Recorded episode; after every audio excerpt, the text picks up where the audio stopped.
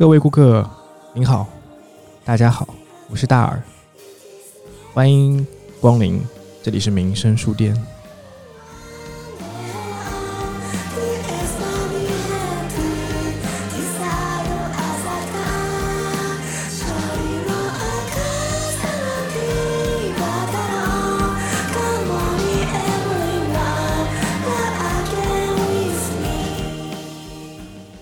今天我要推荐的漫画是我非常非常非常喜欢，也是我最推崇的漫画。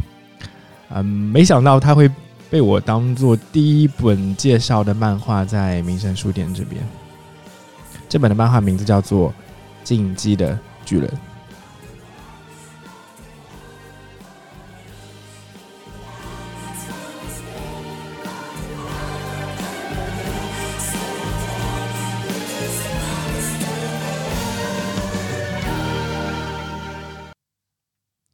进击的巨人》连载于二零零九年十月号，是第一部在呃，是当时在少别册少年 Magazine 上开始连载。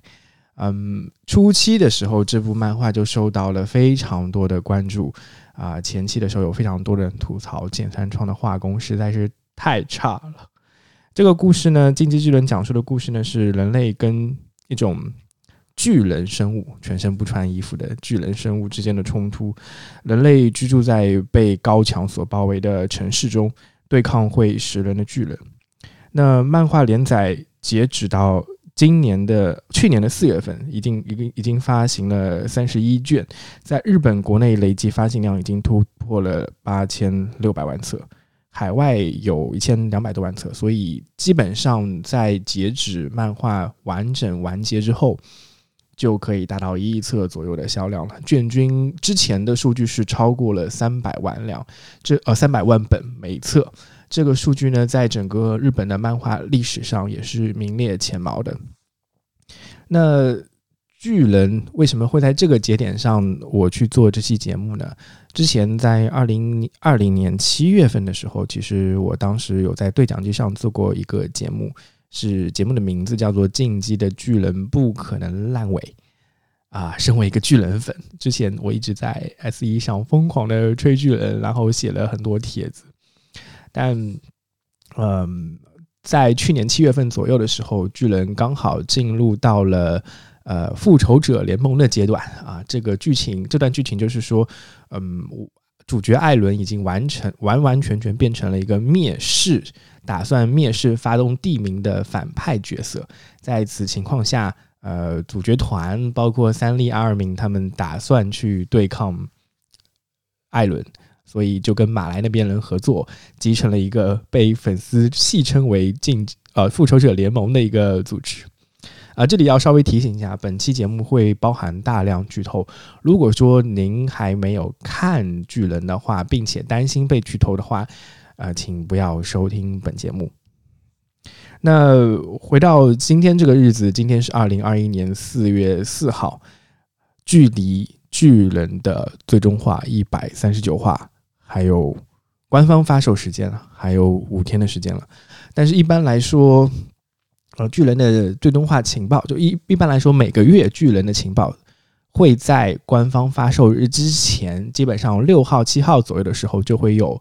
各个国家的情报师散发出一些关于巨人的剧情，所以有按耐不住的同学，可能在六七号的时候看到贴吧的消息，就知道发生了什么了。之前每个月我都会非常非常早的等在贴吧里，等待着每一期巨人最新的剧情，然后不断的跟啊，比如说阳光下的米奇这位呃我们的情报大神的所有帖子，我都会看。但这个月我就特别特别不想提早知道任何关于巨人的剧情，每次打开贴吧的时候都胆战心惊，生怕看到了一些什么。所以在这个 九号这个日子之前呢，我做这期节目，反而是想回顾一下我过去几年来看巨人的一个心路历程，然后。现在有很多人在做巨人的回顾嘛，嗯，我也想做一个我自己的回顾，嗯，来讲讲我对于巨人的看法。那我这边的对于巨人的看法，主要会包含两条线来说。一条线我认为是表现，嗯，用表现跟理线啊，用两条线来说，分别是表现跟理线。表现跟理线呢，呃，表是表里不一的表，就是分别是表里不一的表跟里这两个字。为什么会用这两个字来说明呢？呃，因为一般来说玩呃 A P G 文字类的高 game 的话，呃，很多时候剧情上都会。有两种不同的结局。举例来说，《Fate Stay Night》里面就会有非常多的根据玩家的不同的选择，会进入不同的支线剧情。就会有，嗯，他当时 Fate 的时候就有 Fate 线，有 UBW 线，啊，还有那个呃，就是 Heaven's Hill 啊，Heaven's Hill，对对对，呃，几条线，然后。表现就是 Fate 线跟 UBW 线，然后里线就是最后呃尖同音那条线，叫做 Heaven's Hill Field 啊，Heaven's Hill 那条线。对，我认为其实作为 Mouth Love 的 Mouth Love 的爱好者，也得到 Mouth Love 很多很多的启发的剑三创，其实在整设计整个巨进击的巨人的故事线的时候，其实也是分表现跟理线。两个故事线来讲的，那今天的节目呢，我就想分别从表现跟理线两条故事情节来讲看我对于就是这样子说吧，回顾一下巨人漫画跟动画中那些令人感动的或者让人眼前一亮的段落，然后我会选两个，一个是表现的 Top Ten 我最喜欢的一些场面，另外一个呢。就是我最喜欢的李现的啊一些剧情。那先卖一个关子，到底李现是什么？就是李现的意思，就是说这个故事最最核心要讲述的东西，到底是解解答一个什么样的问题啊？对，所以我们先从表现来说吧。OK，那我们先进入我最喜欢的剧情的第一名。嗯，我可以把这个片段放出来。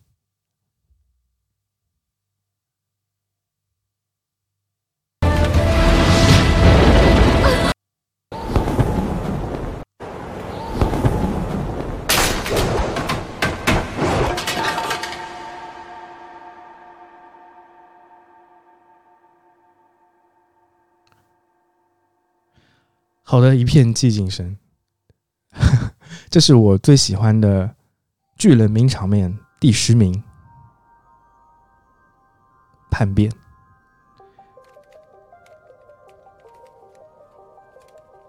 そうか。きっとここに長く居すぎてしまったんだな。バカな奴らに囲まれて。 3年も暮らしたせいだ。俺たちはガキで何一つ知らなかったんだよ。こんな奴らがいるなんて知らずにいれば俺はこんな半端なクソ野郎にならずに済んだのに。もう俺には何が正しいことなのかわからん。ただ俺のすべきことは自分のした行いや選択に対し戦士として最後まで責任を果たすことだ。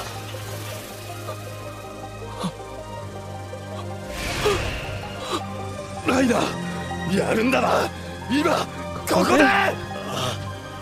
勝負は今ここで決める！え？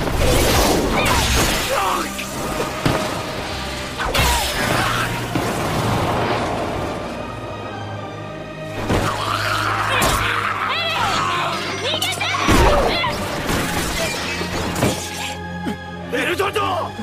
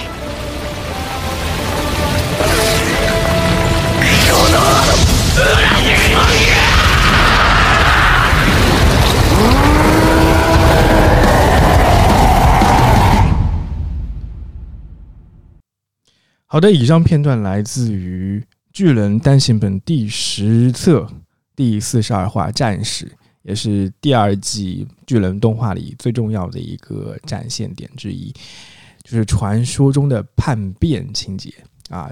同时，刚才大家也听到了这个桥段里面也诞生了叛变神曲，非常的震撼人心。我超级喜欢这个。段落的这段的演出非常非常的出色啊！因为我最早的时候是看这段，我是觉得它是巨人前期的剧情剧情里面，就是嗯，算是第二个大篇章吧。第二大篇章算是叛变篇里面呃最重要的一个转折点，也是真正让我开始觉得巨人这个漫画非常的与众不同的一个节点吧。因为之前其实，在前面五话，呃，当时那个西斯干纳区陷落之后。哦，如果我讲错，不是西斯盖纳区，希望有小伙伴可以纠正我一下。反正就是第一个第一次艾伦变巨人那一段时候，很多剧情我其实是猜得到的。比如说，艾伦他艾伦他自己本身就是巨人，然后他去救三三笠的时候，可能还没有恢复意识。这件剧情虽然说剑山创的编排是反套路的，中间插了非常多的插叙啊、倒叙这种手法来做，显得很有。显得很有趣，呃，埋了很多悬念，但实际上整个故事真正渐入佳境，或者说让它变得特别的与众不同，其实就从叛变这一个开始的。剑山创当时在画这个漫画的时候，在设计嗯莱纳跟贝尔托特显示自显露自己这身份的时候，在漫画的分镜跟构图上面就用了非常多的反套路的手法。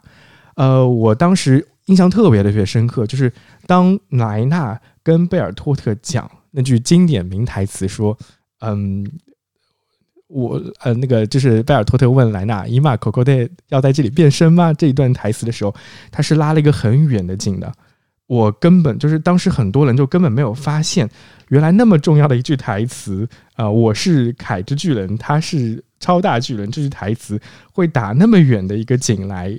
把它表现出来。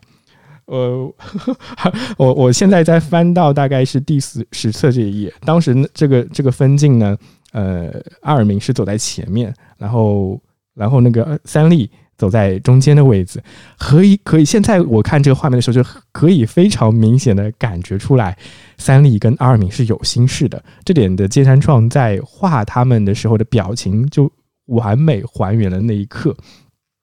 然后这个时候。在三笠的身后，剑山创非常差的一个画工，画了一个身体比例有点斜失调的贝尔托特站在莱纳边上，然后莱纳一个背影对着二艾伦讲：“我是盔甲巨人，他是超大型巨人。”哇，就是那么重要的一句台词，他的表现手法特别特别的呃忽略吧，就是说刻意的去忽略他。嗯，在。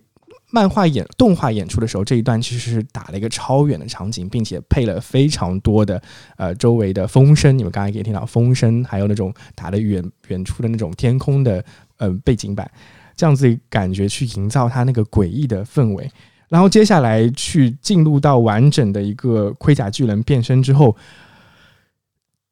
就带给我们的冲击特别特别强。嗯，尤其是。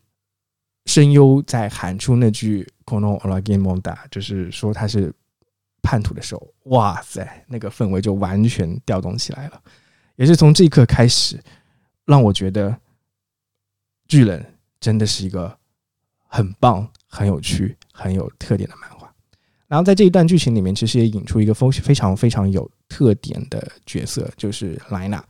嗯。现在回头看过来，我觉得莱纳这个角色最浓墨重彩、最开始展现他魅力的时候，就是从单行本单行本第十册开始的。这里非常呃，这里有两个分单行本第十册呢，分别包含了第三十九话士兵，第四十话尤米尔啊，就是恶之巨人的那个女性尤米尔，还有第四十一话希斯特利亚，第四十二话战士。士兵跟战士其实完全对立的，讲解了莱纳的两个身份上的困境。他当时其实有点精神分裂了，分不清楚到底自己是。埃尔迪亚，就是。岛内这边的，还是。马来这边的，所以他整个就处于一个非常纠结的心态。回过头去看这一段剧情里面的时候，你就会发现莱纳这个角色所有的塑造从那一刻就开始了，结合后面马来篇大段的对于莱纳整个经历的。描述你会觉得莱纳这个人真的很真实，所以我觉得这也是很多漫画读者可以可能会真正开始喜欢巨人漫画的一个起点吧，就是第四十二话叛变。OK，那讲完叛变，我们就来讲第二个我很喜欢的场面。俺は特別でも何でもなかった。ただ。 特別な父親の息子だった。それだけだったんです。第二个场面来自于漫画的第七十一话。彼らはこう言っていた。旁观者。特別じゃなきゃいけないんですか？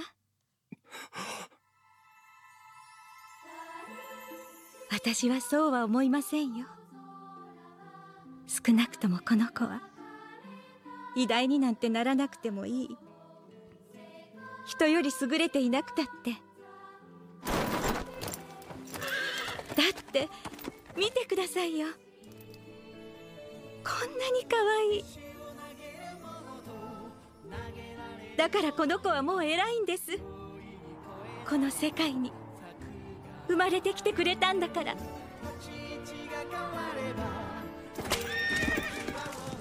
お前は父親が願ったように。自らの命を燃やし壁の外で燃え尽きるのだろう。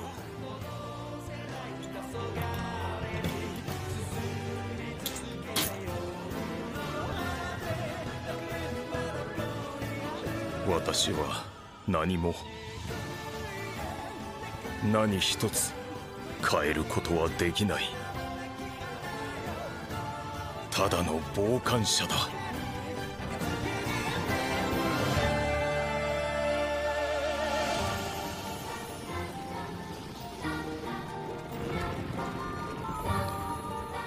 这一话其实对于两个角色的塑造非常非常的重要，分别是夏迪斯教官以及艾伦。夏迪斯教官在整个漫画里出现的次数并不多，除了前期的回忆篇，在一零四七长长的训练期间，他有过几个段落。就最搞笑的段落，基本上是跟那个莎莎有关的。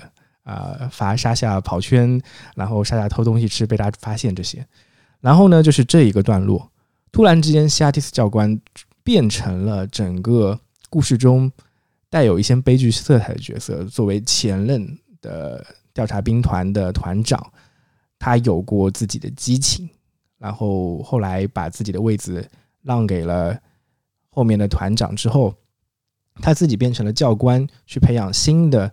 调查兵团的角色，呃，调查兵团的学员，其实他内心是有很多想法的。但是这一段剧情里面，其实是讲了他跟卡鲁拉的一个故事，也就是艾伦的妈妈。他最早认识卡鲁拉，然后了解到，呃，卡鲁拉那边说了一句非常重要的台词，让我们来理解艾伦这个角色，就是，呃，卡鲁拉抱着小时候的艾伦，然后说：“你看他多可爱呀，他并不是特别的，他只是一个普通人。”这句台词非常的重要，因为我们后面再看所有的剧情，从马来篇开始，很多粉丝跟读者已经发现，剑山创已经在减少对于艾伦这个角色的主观心理动向上的描写了，他就变成了一个高高在上，跟读者比起来遥不可及的角色。以前我们还能看到他的非常多的心理活动。但现在我们已经根本不知道艾伦到底是怎么想的，他到底他给这个世界的答案是怎么样？他为什么要发动地名？所以很多很多读者可能会想，那艾伦就是觉得啊，这个世界已经没有救了，我一定要发动地名毁灭所有的东西。那他的动机是什么呢？我觉得动机其实，在旁观者这一话里面就表现出来了，就是艾伦看听到夏利斯教官跟他讲那些故事之后，他明白了所有的人类每个个体都是普通的。理解这句话会帮助你理解后面，当艾伦遇到你尤米尔之后，跟尤米尔说的那句话有的多大的联系，就是。你可以理解，从这里我们就能看到，从建山创的创作角度来说，他也认为艾伦只是一个普通人。虽然他作为剧情奴隶背负了太多的东西，但艾伦所追求的东西就是所有人都是普通的，所有人都是自由的，所有人都可以得到一样的世界跟一样的机会。所以在我的评选。竞技的巨人名场面中，我会把旁观者第漫画第七十一话作为我的第二个排位。OK，接下来的三个排位其实是串联在一起的，我一起来说吧，分别是第八十八话点题回进击的巨人，以及第八十九话会议。我说的是漫画的回数啊，第八十九话会议，进击的巨人巨人第一次。展示能够看到未来的能力，以及接下来第九十话前往城墙的另一头，也就是看海。那我就把这几个片段一起放一下。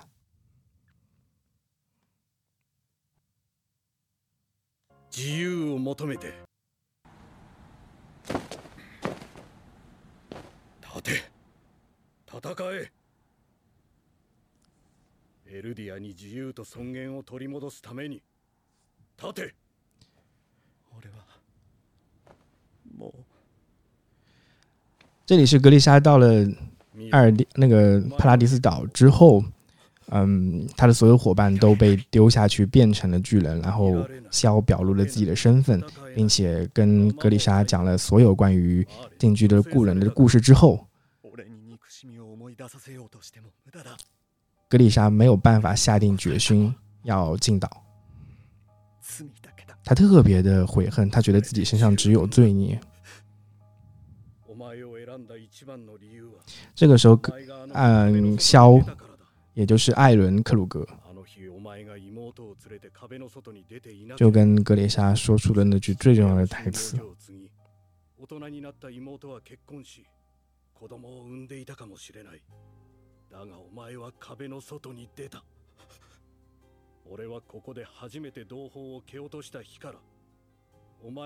我觉得肖这个时候其实是在列数格里莎的罪状，他告诉他所有的事情都是你造成的，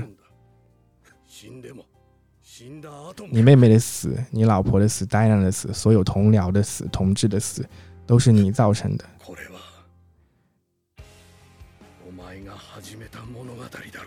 这是你自己开启序幕的故事啊。因为这一句话，格里莎接下了肖的遗志，继承了晋级的巨人。然后，その巨人はいついかなる時代においても自由を求めて進み続けた。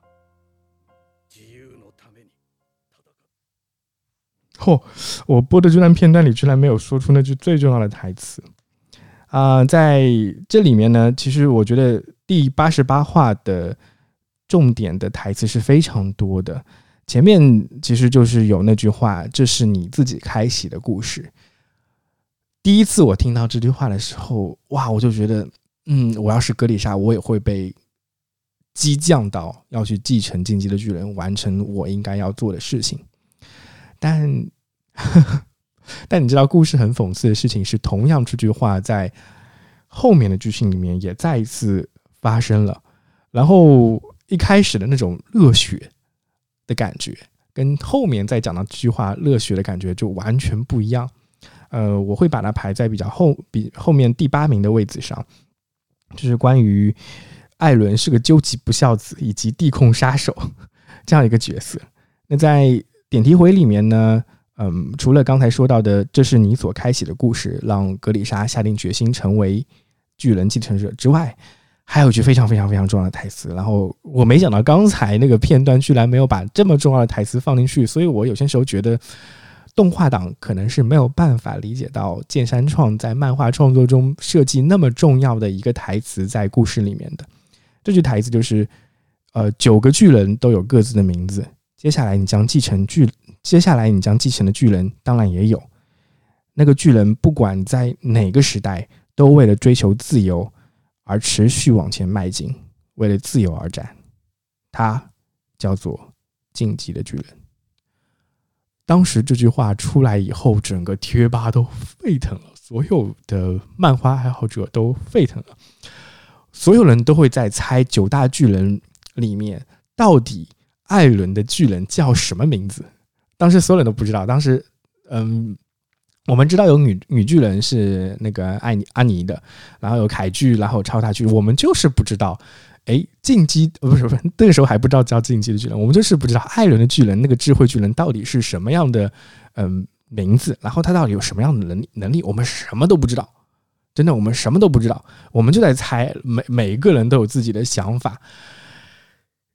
当金山创在漫画里揭开这个答案的时候，哇塞，所有人都被震撼到了。他用了非常巧妙的分镜，嗯，来讲述，慢慢的讲述这句话。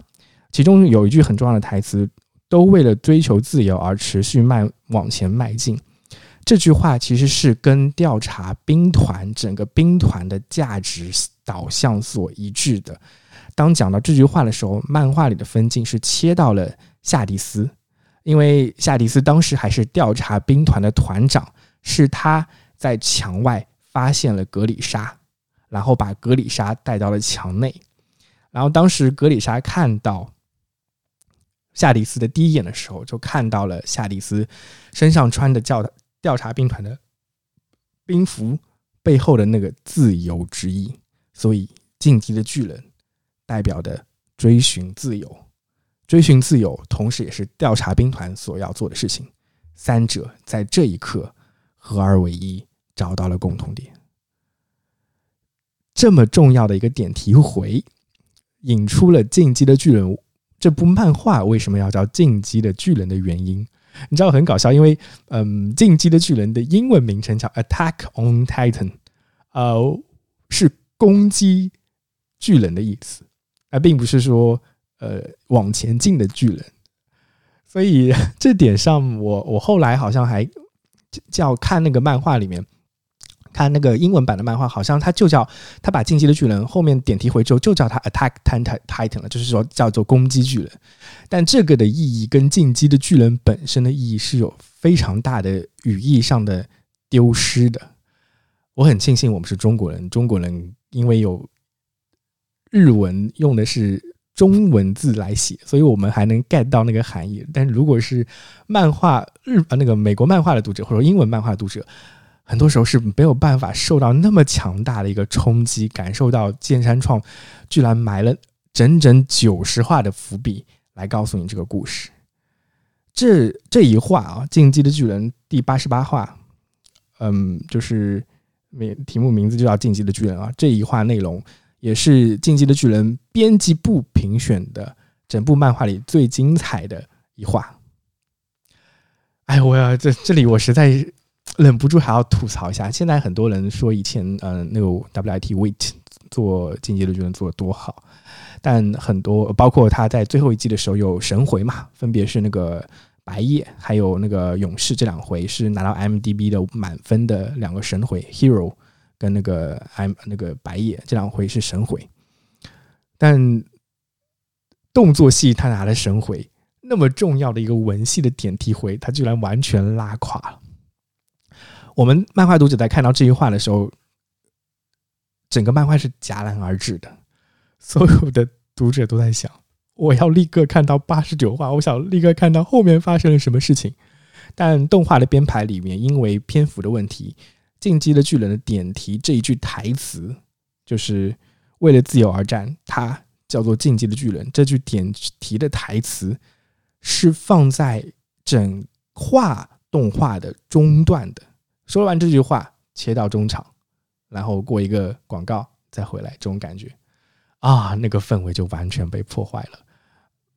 不管 Wait 做勇者还有做白夜这两话做的多优秀，我永远会吐槽他，他对于进击的巨人这一话的过失处理，真的非常令人遗憾。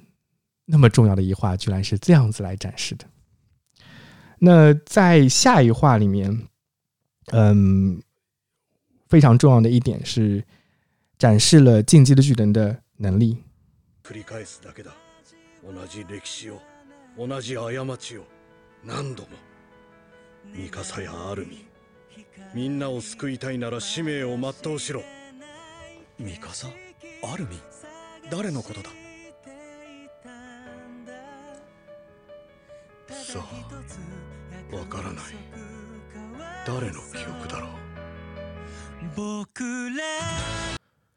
这里是那个萧在打算给格里莎打他的巨人脊髓液的时候，提到了阿尔明跟三笠，并且跟格里莎那个时候还完全不知道阿尔明跟三笠是谁。他跟格里莎说：“你一定要进墙去组建自己的家庭，开启一段新的生活。嗯，历史总会重蹈覆辙的，你一定要拯救三笠跟阿尔明。”这个时候，隐隐约约，大家都感觉到进击的巨人的能力就是预见未来。但这一话也开启了很多读者对于进击的巨人是否是轮回说的一个猜想。嗯，这几话我其实总体上认为，它其实就是一个所谓的肖的三回，通过格里莎跟肖的对话，跟他们的故事，把整个进击巨人的世界观扩展扩大了。完全另一个层级，带到了新世界啊！就过去我们只有岛内只有帕拉迪岛内部的所有的信息，在这一话之后，包括那一天，包括进击的巨人，包括呃会议这几话的内容，把进击巨人漫画的世界观完整扩展到了全整个逆地球啊！我把进击的巨人那个世界叫做逆地球，整个逆地球。然后通过肖的这句话呢，又给大家很多的猜想跟幻想吧，就是到底进击的巨人是不是在讲轮回的一个事儿？因为他第一句呃第一话的一个名字呢是“至两千年后的你”，第一话的标题就给人感觉剑山创在布一个很大很大的局，好像两千年前的那个故事的开端跟两千年后的现在双方之间其实是有联系的。那这种联系呢，在马来篇以及进入回岛之后，呃，整个当艾伦跟杰克杰克手牵手，他们牵到手，打开道之后见到的完全不同的景色，以及后续的一些故事，让我们看到了这个故事背后的一些，就是说针对最核心的谜题到底是怎么样的。那在呃八十八话、八十九话之后，呃，我觉得非常酷的一个场面，或者说我非常个人非常喜欢的一个场面，就是看海。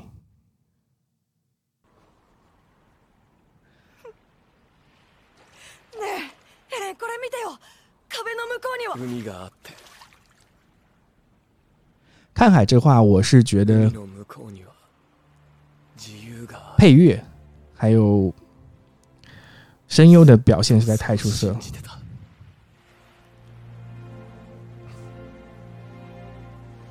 でも違った海の向こうにいるのは敵だ何もかも 親父の記憶で見たものと同じなんだ。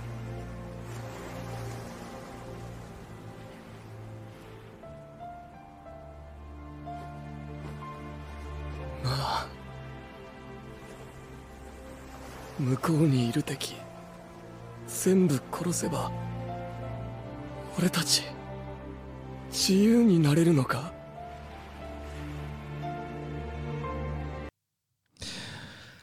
刚才艾伦就讲出了那句岛当岛内的故事结束以后，面向岛外整个世界的故事的一个最重要的问题，是不是我们把海那边的所有的敌人都杀完，我们就自由了呢？现在一百三十八话，我们看到艾伦在做的事情，他的决定是要把岛外所有人都杀完，那才是真正的自由。但我想很多人跟我一样，对于这个选择是有抱有很大的疑问的。我们觉得，你像你想想看，前面在旁观者这一话里面，艾伦的妈妈卡鲁拉说，他只是一个普通人，他每个人都有去追寻自由的权利，他并不特别。当你听到有这样子一个描述的时候，你还会觉得艾伦会狠下心来去杀掉全世界所有人吗？包括后面还有一话里面，我们可以看到，当当艾伦到达了马来，他作为调查兵团的团员去马来调查的时候，遇到中东的小伙子，中东那些很可怜的当小偷的小伙子，他对于他们报以那种施舍的感觉，你就会发现，其实艾伦是一个充满了大爱的人。有一话我记得，呃，当三里跟纳尔敏跟艾伦讨论的时候，他们也说，艾伦绝对不会。不是那种滥杀无辜的人，他从头到尾都知道人的生命非常的重要，包括以前在岛内还在跟巨人对抗的时候，他就他们我们就可以从读者也能感受到，艾伦其实是个非常善良的、有大爱的人。是到底是什么样的东西或者什么样的思想，让艾伦改变成了一个可以发动地名的狂徒，或者说是？啊，这么可怕的一个执行者呢？到目前为止还没有答案。这个答案也会在一百三十九话里揭晓，也是所有喜欢巨人的读者最心心念念的一个结局。现在有很多很多读者，包括点评人都在描述自己想描述自己可能想得到的结局。但我想，剑山创作为一度以来会带给我们惊喜的作者。一定也会有他一个能够说服他自己的一个结局吧。我记得以前剑剑山创说他很喜欢《权力的游戏》，然后他也知道很多人看到《权力的游戏》的剧版的结局，感觉非常的受伤。然后对于剑山创自己的创作体验，他也多次强调过，他对于结局的设想有。从伤害读者的角度来考虑，包括从模仿迷雾啊，或者是模仿银河护卫队啊，各种各样的说法。但他也自己说过，嗯，希望读者在看到结局之后，不论他们的感觉是怎么样的，嗯，我觉得剑山创的意思就是说，这是我的漫画，我想怎么写就怎么写，呃，但是。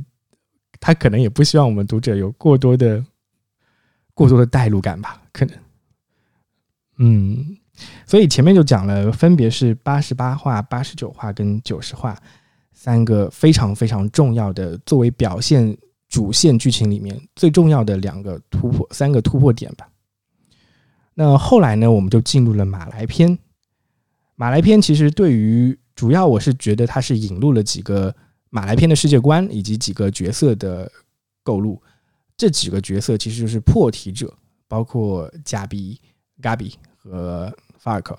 啊，很多时候我会觉得嘎比跟法尔克这两个的角色很工具化，尤其是嘎比，他完全就是为了创造一个马来的艾伦所设计出来的角色，所以很多时候给人感觉他的转变跟人物的逻辑非常的别扭。嗯。但是呢，我依然要说，马来篇有很多的情节依然设计的是十分的出彩的，比如像宣战布告。それは私がこの世に生まれてきてしまったからです。我々は国も人種も異なる者同士です。しかし強大な敵を前にした今こそ一つになる時なのです。だから今。 死にたくない者は力を貸してほしい。どうか一緒に未来を生きてほしい。听这音乐哦，这音乐是变调版本，不是原来的版本。やっぱり俺はお前と同じだ。どうか私と共に力を合わせてパラディ島の悪魔と戦ってほしい生まれた時からこうなんだ私 B・ タイマーはマーレ政府特使として今ここに宣言します。俺は進み続ける。うん。敵を駆逐するまで。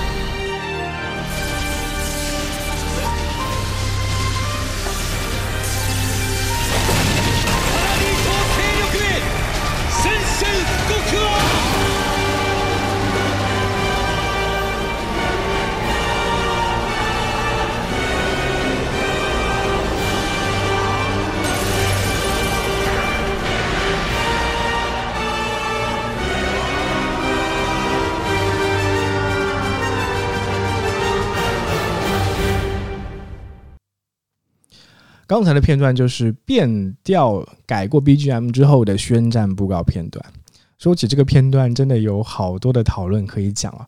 当时 Mapper 在 Mappa 在制作最后最终季的时候是出过一个呃预告片的，然后大家看到那预告片的质感非常的好，有非常多的还原了漫画场景的场面，比如说艾伦在从监狱里跑出来之后，嗯，在阳光在那个夕阳下面重新应该是晨早霞吧，还不是夕阳，在早霞面前重新披上自己的标志性的黑色外套的时候，哇，那个场面实在太帅了！我我们在看预告片的时候，感觉哇，MAPPA 在这个还原做得很好，所以对于 MAPPA 整个最终制制作，我是非常抱有期望的。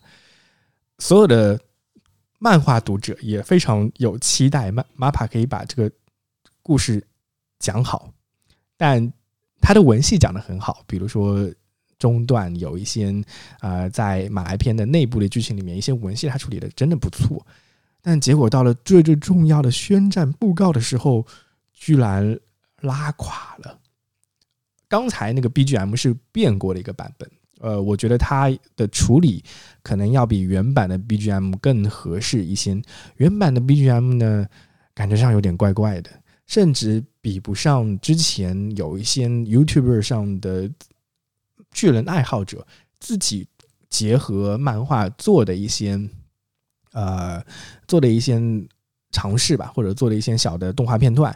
它里面的配乐用了前面几集的一些泽野弘之的配乐，整个气氛的渲染也非常的好。还有一个对比就是巨人去年的中年展，我记得是在东京那边，那个展里面整个比例前面我们在音频里可以听到比利在讲述弗里兹王的故事，讲述当时巨人大战的故事，所有这些剧情，当时的巨人展是通过非常有意思的皮影戏的方式来制作的。然后后来的艾伦的破墙而出杀了比利之后，所有的画面就从皮影戏切到了漫画的画面。整个配乐呢也用了前面两季自有弘之的音乐片桥桥段，那两段的气氛的氛围的烘托，都会让我感觉要比现在的 MAPA 制作版更能带动整个故事的环节。我听到有人在解释 MAPA 为什么用现在我们看 TV 版里面听到的那段音乐的，他们的解释是说，嗯，可能 MAPA 想给读者或者说观众传递的一个信息是，在马来篇的故事里面，我们站在的角度是马来方，而不是帕拉迪岛一方，所以不应该用那种主角的音乐来烘托艾伦出场，而是用一些听上去感觉像是反派的桥段来营造这种氛围。嗯，我一开始听到这种说法的时候，我还是觉得可以理解吧，但可能过去的巨人展以及粉丝们制作的一些桥段，让我觉得，嗯，虽然可以理解，但是我不可以接受。好的，就是接下呃上面这些都是已经在漫画中出现过的表现的最主要的桥段。那在此之后，还有一些还未动画化，但给我带来非常多的冲击的桥段。嗯、这里我想分享给大家。第接下去一个呢，其实是漫画的一百一十八话，题标题名是暗算。在这一话里面，给我感觉最好的是贾贾比啊，嘎比开始了反思。当他在那个嗯，当时整个马来马来的先遣队到达了那个西斯干纳区，然后要跟耶格尔派做最终的决战，然后 Gabi 在那个时候救下了卡雅，也就是曾经被杀下救救下来那个小姑娘。Gabi 在巨人的手中救下了她，杀掉了一个调查兵团或者说宪兵团被变成巨人的一个角色。然后，呃，嘎比在那个时候是有反思的。然后后面还有一段呢，是他跟法尔科在一起，因为我特别的喜欢法尔科这个角色，因为我觉得他实在是太善良了。然后法尔科跟嘎比讲了一段非常长的告白的台台词，啊，透露了心声，告诉 Gabi 他为什么要为 Gabi 做那么多的事情，是因为他喜欢 Gabi，，然后想以后跟 Gabi 结婚。哦，我很难很难得在巨人里磕到 CP。呃，gaby 跟法尔科的 CP 我真的磕到了，当时都觉得好甜啊。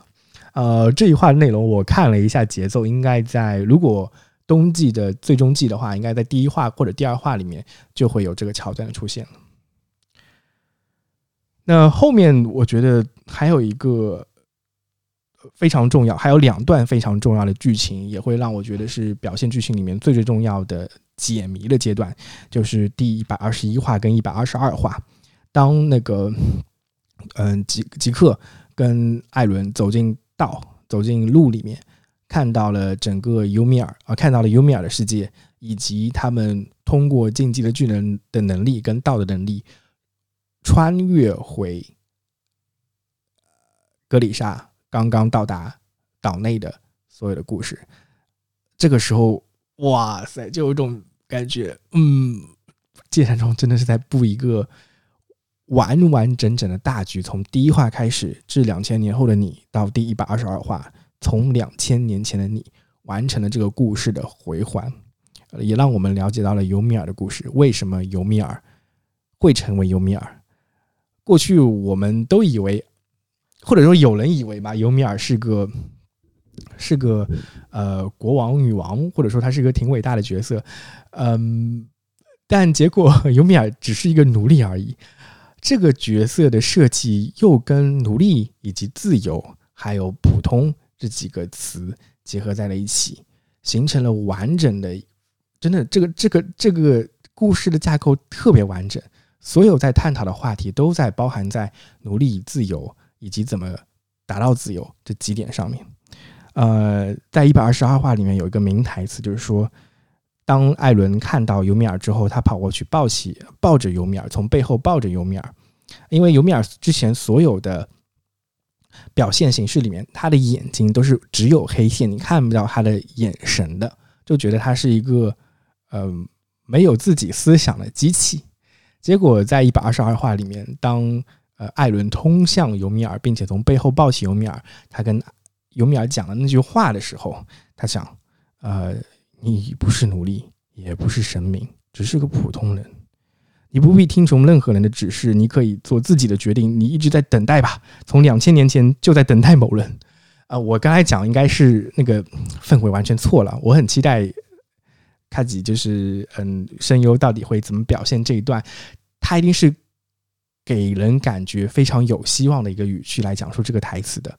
因为讲完之后，当时那个画面里面，尤米尔第一次出现了他的眼睛，他不再是那一个只有黑眼线的漫画角色了。你会感觉，他画了他一个完整的少女，甚至长得有点像希斯泰利亚的形象的一个女孩子，你就会感觉她非常的可怜。然后当艾伦讲出这句话的时候，尤米尔被打动了，他决定把自己的始祖巨人的力量给。交给艾伦去控制。之后的故事里面，其实就进入了稍微有点点乏味跟失控的复仇者联盟的阶段。那我自己的感觉是，嗯，我很期待一百三十九话怎么圆回来。其实一百三十八话里面，对于剧情的讲解或者说剧剧情的表现。已经超出我的预期了，嗯，甚至真正是因为一百三十八话的剧情，让我感觉到，其实剧情，呃，进击的巨人前面讲了那么多主线的剧情，就是我们看到的为什么会有墙，为什么会有帕拉迪岛，为什么会有马来，然后马来跟帕拉蒂岛跟阿尔迪亚人之间的争斗，这些剧情认为是主线剧情的话，它其实并没有办法得到一个很好的。解答的就是，就像看海那一话提到的那个问题一样，是不是把海那边的敌人全部消灭，我们就能得到自由呢？关于这个巨大问题的解答，我认为不管一百三十九话怎么样去描写，都不会让所有的读者都满意的，因为这个问题是人类全人类至始至终都要面对的一个巨大的问题，没有人能够解决到。所以我会想，我猜测以剑山创的性格，关于那个全人类的答案。到底是怎么样的？其实并不重要，重要的是另外一件事情的答案，也就是李现的剧情的答案。到底你应该拯救的人是谁？然后你会怎么拯救他？然后到底艾伦这个角色，他最看重的是什么？他为了那些他看重的事情，他才会选择发动地名。你知道，每个人都是有自己的优先级的。当我看完主线剧情之后。你无法去了解到艾伦做事情的动机，发动地名的动机到底是什么？他的的主线，他的优先级到底是什么？但当我看到一百三十八话之后，我突然明白了：如果剑山创至始至终都知道艾伦是怎么想的，他把自己带入到艾伦的角色中去，他一定会选择对他而言更加珍贵的东西。那这些珍贵的东西。就是李现剧情所讲的，也就是拯救所爱之人。所以，今期这期节目，其实我只想回顾一下主线剧情里面那些漫画的和动画的高光时刻。那如果你想继续收听啊，如果想如果你想了解到剑山创想表达的。李现剧情，还有那个真正的核心问题到底是什么的话，欢迎收听民生书店的下一期节目《拯救所爱之人》，进击的巨人，真正的理线结局预测。好，这里是民生书店，欢迎收听。